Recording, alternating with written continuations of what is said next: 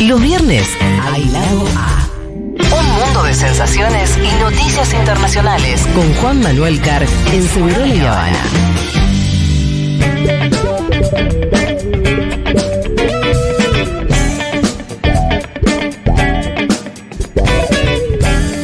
Muy bien, bienvenido Juan Manuel Carr. ¿Cómo están ustedes? ¿Cómo ha estado ayer la presentación del libro en? Extraordinaria, 10 de 10 puntos. Em, Eh, ¿Es verdad que la terraza olía a jazmín?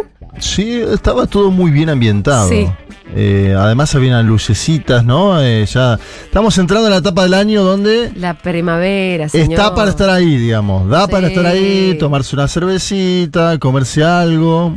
La verdad que me sentí muy bien, muy un panel excelente. Además, un panel excelente. Claro, es que a mí me tocó jugar último después de todos esos. Yo tiré dos o tres pases, listo, eh, festejamos. Ofelia Fernández, Daniel Toñetti, Maru Bieli, Claro, Vázquez. Ofelia habló antes que yo. Yo dije ahí que tengo el trabajo más eh, difícil que tiene cualquier persona en la historia de la humanidad, que es hablar después de Ofelia Fernández. Pero bueno, Ah, sí, como era también el autor del libro, eh, la, la gente me aplaudió igual, digamos. Sí, fueran tus amigos. Claro, que yo digo, yo lo que decía ayer, hay una frase del Indio Solari que dice, y con esto termino porque si no nos estamos yendo mucho, que dice, cuando estás en un escenario, toda esa gente que está ahí está a tu favor, dice el Indio Solari. Sí. Porque no es una cancha que hay dos No, no, hinchadas. no, están todos a tu favor. Están todos a tu favor, entonces ya está, tenés que festejar, estar tranquilo. Eso fue lo que pasó ayer. Así que cómprenlo el libro, está andando bien el libro, cómprenlo. Vamos a presentarlo mucho más. Si quieren nos metemos en el picadiño. Bien, dale, Bueno, dale. tenemos de todo porque tenemos Bolivia, Sí. México Tenemos de todo y poco tiempo. y Venezuela. Mandame el avión, Dieguito, mandame el avión urgente. Ahí está. Estamos yendo al trópico de Cochabamba. A ver. Bolivia. No, no, No. México no, México no, Bolivia. Después nos vamos a. Dale, Diego. nos van a matar en Bolivia. Sí, boludo. nos van a matar. Que Mirá que nos escuchan un montón. En, nos escuchan un montón en Bolivia. Le mandamos un abrazo. En, Cochabamba fue el Congreso del MAS. Sí. Ustedes bien saben, el MAS tiene un conflicto interno hace tiempo Sí. y está controlado por el expresidente Evo Morales Aymá. El Evo- partido, no el gobierno. no era el gobierno de Luis Arce Catacora Sí. y David Choquehuanca. Dos Puesto, perso- puesto por Evo. Sí, dos personas que están o que estaban afiliadas al MAS. Y ahí ya te tiro lo que terminó pasando en el Congreso. Eh, Evo dice en la inauguración del Congreso lo siguiente, escuchen bien, ¿eh? Hermanas y hermanos, solo les pido, poco mucho cuidado, quisieron participar todos, tenemos que cumplir con el estatuto del MAS y PCP, primera experiencia, antes era abierto, nuestros congresos, ahora no, tenemos que cumplir con la legalidad, los hermanas y hermanos, todos demos seguridad, ojalá, ojalá Lucho David no venga a gasificar a nuestro congreso, eso pedimos, nada más. Ojalá, hermanas y hermanos, sus pachachos y policías oficiales de élite no están planificando cómo meter bombas por acá. Bueno, picante. Ojalá sus policías de élite no planifiquen cómo meter bomba, decía Evo Morales. Evo Morales denuncia que un grupo de 50 personas tenían planificado, no sé si un atentado, pero que entraron con dinamita al Congreso. Ay, Dios mío. Estaba exagerando. Había 3.000 Evo. adentro y 5.000 afuera, 5.000 de seguridad afuera, 3.000 adentro. Obviamente, acá ya no hay vuelta atrás. Eh, Ah, está todos rotos. Bueno, él dice, responsabiliza a Luis Arce Catacora y a David Choquehuanca que no gasifiquen, es decir, que, que no vayan contra el Congreso, ¿no? Eso te iba a preguntar qué quería decir en boliviano gasificar. Y eh, reprimir algo, digamos. Se- Tirar gas en la Exacto. eso. Se Ah, suspenda. La derecha todo esto, la derecha boliviana, eh, la boliviana. Aplaude. La derecha boliviana está mejor que nunca. Un Hay un, festín. hay un empresario que es el dueño del Bolívar Fútbol Club que está midiendo a ver si se presenta como candidato o no. Un millonario boliviano, Marcelo Clor. Vamos a ver. Eh, escuchen, porque en las lecturas de las decisiones del Congreso se confirma que Evo Morales va a ser candidato a presidente en el 2025 de la siguiente manera. Primero, ratificar el apoyo contundente, consensuado, legal y legítimo al hermano Evo Morales Águima como presidente de la Dirección Nacional del MAS y PCP. Se confirma y declara por consenso como único candidato del Bicentenario al hermano comandante Evo Morales Águima. Falta un montón, Ahí está Juanma. la parte positiva, entre comillas. que Pero falta de- un montón. Claro, pero el movimiento al socialismo tenía que hacer un congreso, esto es lo que te dice el mismo, ¿no? Yo hablo con las dos fuentes. Tenía que hacer un congreso en este momento por, eh, por temas del estatuto y lo hicieron de la siguiente manera. Ahora bien, como no fueron Arce Catacora y David Choquehuanca, leyeron lo siguiente. Escucha bien, Julia. Y yo mañana Décimo, se da por conocimiento la autoexpulsión de Luis Alberto Arce Catacora y David Choquehuanca Céspedes por no asistir a este magno décimo Congreso Nacional Ordinario del Movimiento al Socialismo. Es una excusa chingüengüenza verdad, esta, ¿eh? Muy sinvergüenza. Lo Como no porque no vinieron, vino. se autoexpulsaron. Nah, lo expulsaste vos. Autoexpulsión. Háganse cargo de que los Si están entraba Arce a echando. ese congreso, ¿sabe cómo salía? Pobrecito todo despeinado. Todo parece. machucado, ¿no? Todo despeinado. Todo gasificado él. Che, pero que en realidad es triste, ¿eh? es muy triste. muy triste. Está haciendo, va a ser su propio congreso del Pacto de Unidad Arce Catacora el 17 de octubre. Yo, Digo, Juanma, que los escucho domingo a domingo en un mundo de sensaciones, sigo el tema también en tu columna de los viernes. No termino de comprender las razones de Evo Morales para eh, enfrentarse tan de lleno a Bueno, un poco lo, Arce lo- y a Choquehuanca. lo dice García Linera, que no hay grandes motivaciones. No, no es que Arce está privatizando las empresas públicas de Bolivia. ¿La economía va bien? Sí, ellos te dicen que hay una baja en la producción del gas y del petróleo. Te dicen que hay un avance del narcotráfico. Bueno, todas cuestiones debatibles, ¿no? Ahora bien, me parece que es claro que se disputan liderazgos. Y sí. Y nada más que liderazgos. Bueno, el otro día lo escuchaba a Fede muy enojado con eso, Sí. eh, en el sentido casi como la imposibilidad de, de eso, de poder ir entregando liderazgo de parte de Evo Morales. Bueno, yo digo que acá el frente de todos, Unión por la Patria, es una especie de cuento de hadas al lado de lo que. Con Sí. todos los problemas que tiene, ¿no? Y digo, Cristina en última instancia decidió apartarse. Uno puede Correrse, decir, pedir bueno. que agarren el bastón de mariscal. Ahí podemos discutir si es bueno o es malo. Porque el ejemplo de Brasil es un Lula diciendo yo quiero ser, yo voy a ser candidato en la cárcel. Yo- ayer lo mencionaba bien Daniel Tonietti. Sí. Ahora bien. Sí, convengamos que hubo una responsabilidad en ese paralelismo, una responsabilidad política mayor de Cristina que la que de- hubo de, de Evo, ¿no? ¿En qué sentido? Y porque Cristina entendió la complejidad de los tiempos y resignó, dijo, bueno, un, un candidato de unidad, no disputemos, pará. rompamos todo esto. Evo desde Evo afu- rompió todo. Y pero Evo desde afuera Además- dice, Evo desde afuera armó la fórmula también, ¿no? Él, él dice, yo armé la fórmula, sacamos 55 puntos. Sí, ella también armó la fórmula de, de Alberto. Eh, Arce tiene una actitud con, con Evo parecida a la de Alberto con, con Cristina, y Cristina y, y Evo tienen una actitud distinta, a eso me refiero. Sí, sí, sí. Evo Ah. tiene una actitud. Perdón, la diferencia es que Cristina se enoja con Alberto porque Alberto no gobernó bien. Sí, Entonces, no es que había un problema de personalismo en Cristina. De hecho, Cristina quiere largar el bastón de mariscal hace tiempo. Se enoja con Alberto porque Alberto no gobierna bien. Con Evo no se comprende por qué no puede delegar la posta. Bueno, eso también es verdad, claro. Entonces pareciera que ahí hay solo un problema de personalismo, lo cual a mí me genera como una desazón particular. En el arcismo dicen que el problema de Evo es el culto a la personalidad Sí. y que quiere ser él permanentemente. En el evismo dicen, che, este gobierno no es tan bueno como ustedes lo catalogan. Esto te- yo te estoy mencionando porque Sí. dialogo diariamente, Sí, sí. porque tiene trabajo con ambos. El tiempo es un gran ordenador y va a saldar esta decisión. Ahora nos vamos a ir en el avioncito de Dieguito a los Estados Unidos mexicanos. Ese es mi nuevo. Yo, yo te digo que AMLO. Tu nuevo favorito, ¿no? Eh, AMLO. Sí. capo. ¿Está el, está el avioncito? Me cago. Y ahora podés poner la música de México o vas a poner una de Bolivia ahora. Me enamora de AMLO que con esa voz pausada y tranquilito te manda una de puñaladas, tingui, tingui, Bueno, tingui. acá tenemos una que es una. alguna. no sé si puñalada es la palabra. ¿Se acuerdan del muro, no? De Donald J. Trump. Sí. Sí. Bueno, se conoció en las últimas horas que la administración de Sleepy Biden quería avanzar con la construcción de una parte de ese mismo muro en el estado de Texas. ¿Por qué? Porque decían que estaban las partidas y que hay mucha migración descontrolada en el último tiempo, cuestión que eso Sí, sí, es eso. es verídico. Entonces decían, vamos a plantearla a México. Y AMLO ayer salió, no sé si enojado es la palabra, pero salió diciendo lo siguiente, a ver. Y yo mañana voy a hablar del, del, tema de esta propuesta que se dio a conocer el día de ayer para permitir la construcción de un muro en la frontera, que es contrario a lo que venía sosteniendo el presidente Biden. Es hasta ahora el único presidente que no ha construido un muro. No está todavía construido. Es una propuesta, yo entiendo, hay fuertes presiones de los grupos políticos de extrema derecha en Estados Unidos, sobre todo los que quieren aprovechar fenómeno migratorio, el consumo de las drogas, con propósitos electorales. Hay mucha politiquería cuando se acercan las elecciones.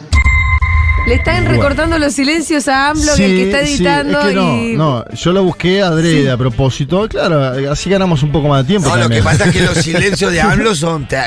No, eso que eso, dijo te lo dijo media hora. gracia. Te lo dijo Yo media lo hora. busqué a propósito, Julita. A veces le mando a los productores que lo pongan en 1,5. Perdón, AMLO, si estás escuchando, te pedimos. ¿Sabes que hay mucha gente? Mira, hay gente de Morena, el partido de Andrés Manuel Que López mira, Obrador, sí. que escucha este programa, este programa Ajá. específicamente. Bueno, le mandamos saludos. Lo tiro, lo tiro un- al azar a ver si contestan yo, esto. Yo, yo en México soy de Morena, no tengo ninguna duda. Aguante, Eh, hablo. Pero Bueno. es gracioso porque me di cuenta que le estaban recortando los silencios. Escucha, porque ahora, en la, en el mismo, en la misma locución, AMLO se mete en un tema de debate muy interesante que es las drogas. A ver. Y el fentanilo en los Estados Uy, Unidos de América. uy, uy. Haciendo lío eso. La verdad es que hay que trabajar un poco más lo del fentanilo, ¿no? Porque AMLO lo tira. AMLO en esta negociación, muro sí, muro no, aprovecha ahí, Sí. le tira un poquito de arena A los Estados Unidos de América. Escucha. Nosotros lamentamos lo que está sucediendo en Estados Unidos. Son nuestros hermanos, pero tiene un consumo de fentanilo que les produce 100 mil muertes al año de jóvenes. Nosotros no tenemos eso. No llegan ni a mil los que pierden la vida en México por sobredosis, por consumo de fentanilo. Y por eso también tenemos que evitarlo, porque si eso se fomenta, crece ese consumo en nuestro país, entonces sí, sería fatal, tremendo. Casi que le dice, mira, el muro en todo caso lo construyo yo, papi.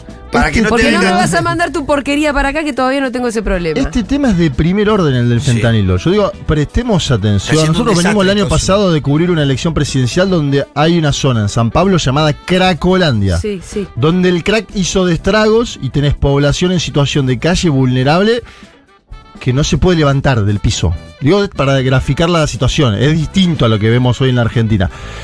Las imágenes de fentanilo que hay en YouTube de San Francisco, si uno busca, son para preocuparse. Sí. Parece de la, la- Filadelfia. la invasión zombie. Sí, Parece una sí, invasión son zombie. Y aparte no solo es, no solamente eso, ¿no? Porque eso son sectores especialmente donde la gente se va a drogar.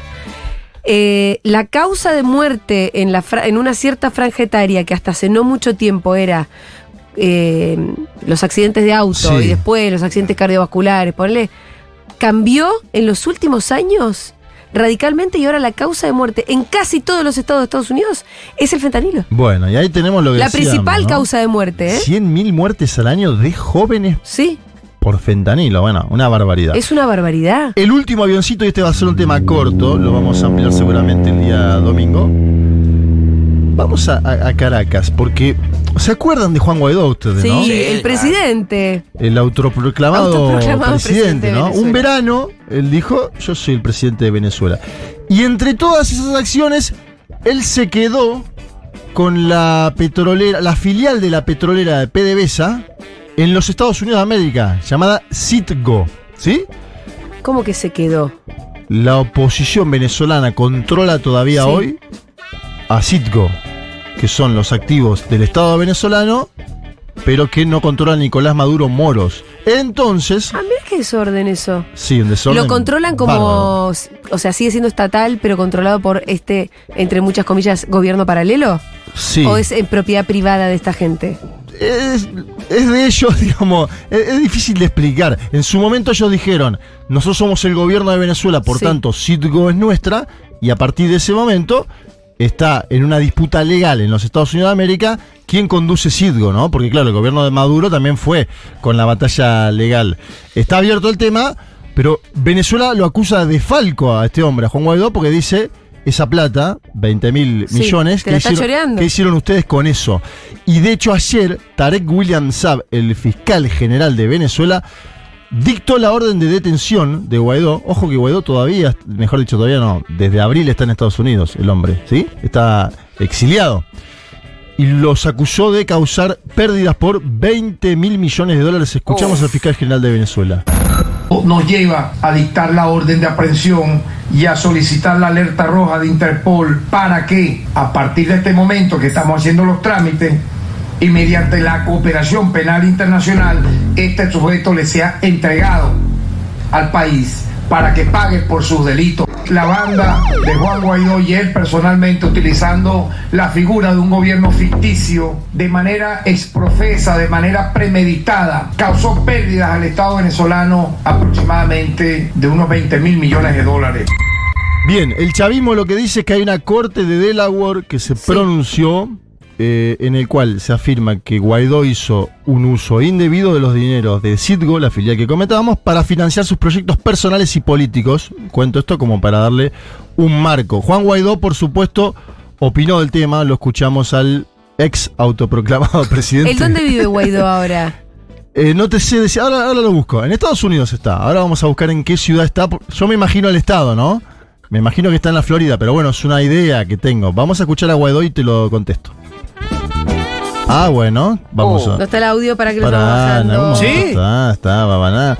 Si no ponemos una canción mexicana, seguimos hablando Sí. del libro. Trataste también, me acusas en este momento, para tratar también de explicarle a los grupos que te soportan dónde está el dinero que ustedes se robaron. Utilizaron noticias falsas además para hablar de supuestos 19 mil millones ah, que se deben, eh, que debe el país ah, por emisión, eh, en tu caso, de bonos ilegales, expropiaciones desde la época de Chávez, entre otras cosas. Porque ahorita 17 días de la primaria, para seguir buscando distorsionar lo que sucede en el país. Bueno, ahí está el ex eh, autoproclamado presidente de Venezuela. No harán congreso, harán cabildo, me dicen desde Bolivia, eh, Canela Ajá. Crespo, que nos ¿Qué está escucha siempre. escuchando? Siempre en el momento nos escucha y nos contesta. Le mandamos un Por beso. eso el órgano electoral no avala esa instancia como vinculante, dice. Y dice, además es la derecha la que hace cabildo. Bueno, claro, hay una discusión sobre... mm, y la, dice, hay dos diferencias con Cristina. La primera es que ella es vicepresidenta. La segunda es que a su gente no la están haciendo mierda. Bueno, mensaje que leo textual. Eh, porque claro, el levismo lo que denuncia es una persecución de parte del arcismo a algunos funcionarios públicos. Sí. De hecho, en el propio Congreso, Evo dijo que tiene un montón de gente en el Estado que no pudo ir al Congreso, que pedían vacaciones para ir al Congreso en la UCN y en Cochabamba y que se las denegaban. Estas las acusaciones de los dos lados y por eso volví un poquito a Bolivia porque me llega la información y está bien ponerlo sobre la mesa también. Eh, bueno, veremos qué pasa con estos últimos audios que escuchábamos de Venezuela. Difícil, ¿no? Que Interpol tramite una salida de Guaidó, Sí, Juan Guaidó, sí, a Caracas. no para que sea detenido. Uno no parece, ¿no? Sencillo. En el medio de todo esto va a haber elecciones de la plataforma unitaria, que es la oposición a Nicolás Maduro, en las próximas eh, semanas, ¿sí? a fin de octubre. Va a haber elecciones primarias. Acuérdense ustedes que de esa elección primaria sale un candidato que Sí. es quien seguramente tenga que ir a las elecciones el año próximo contra el propio Maduro. O me imagino que ese va a ser el candidato del PSV, el oficialista. Me da la sensación, no sé.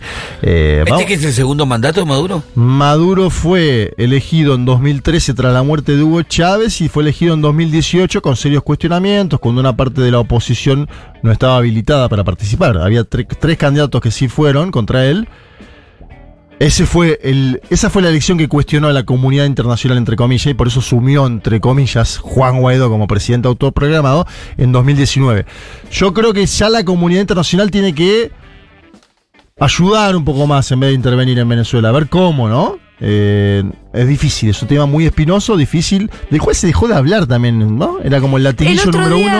a Macri lo presentaron como presidente de ¿Te Venezuela. acordás en Harvard? O sea que eh, la verdad que ellos le chupa todo, huevo. No, y se dejó de hablar desde el momento que Biden eh, eh, habló con Maduro por el tema del petróleo. Sí, yo creo que también la dolarización está medio laissez-faire que hubo de facto eh, ayudó también a eso, me da la sensación. Viste que en su momento, en, en el debate presidencial, le tira más a, a Patricia la Sheriff le tira el bimonetarismo, está en Es Cuba y en Venezuela. Sí.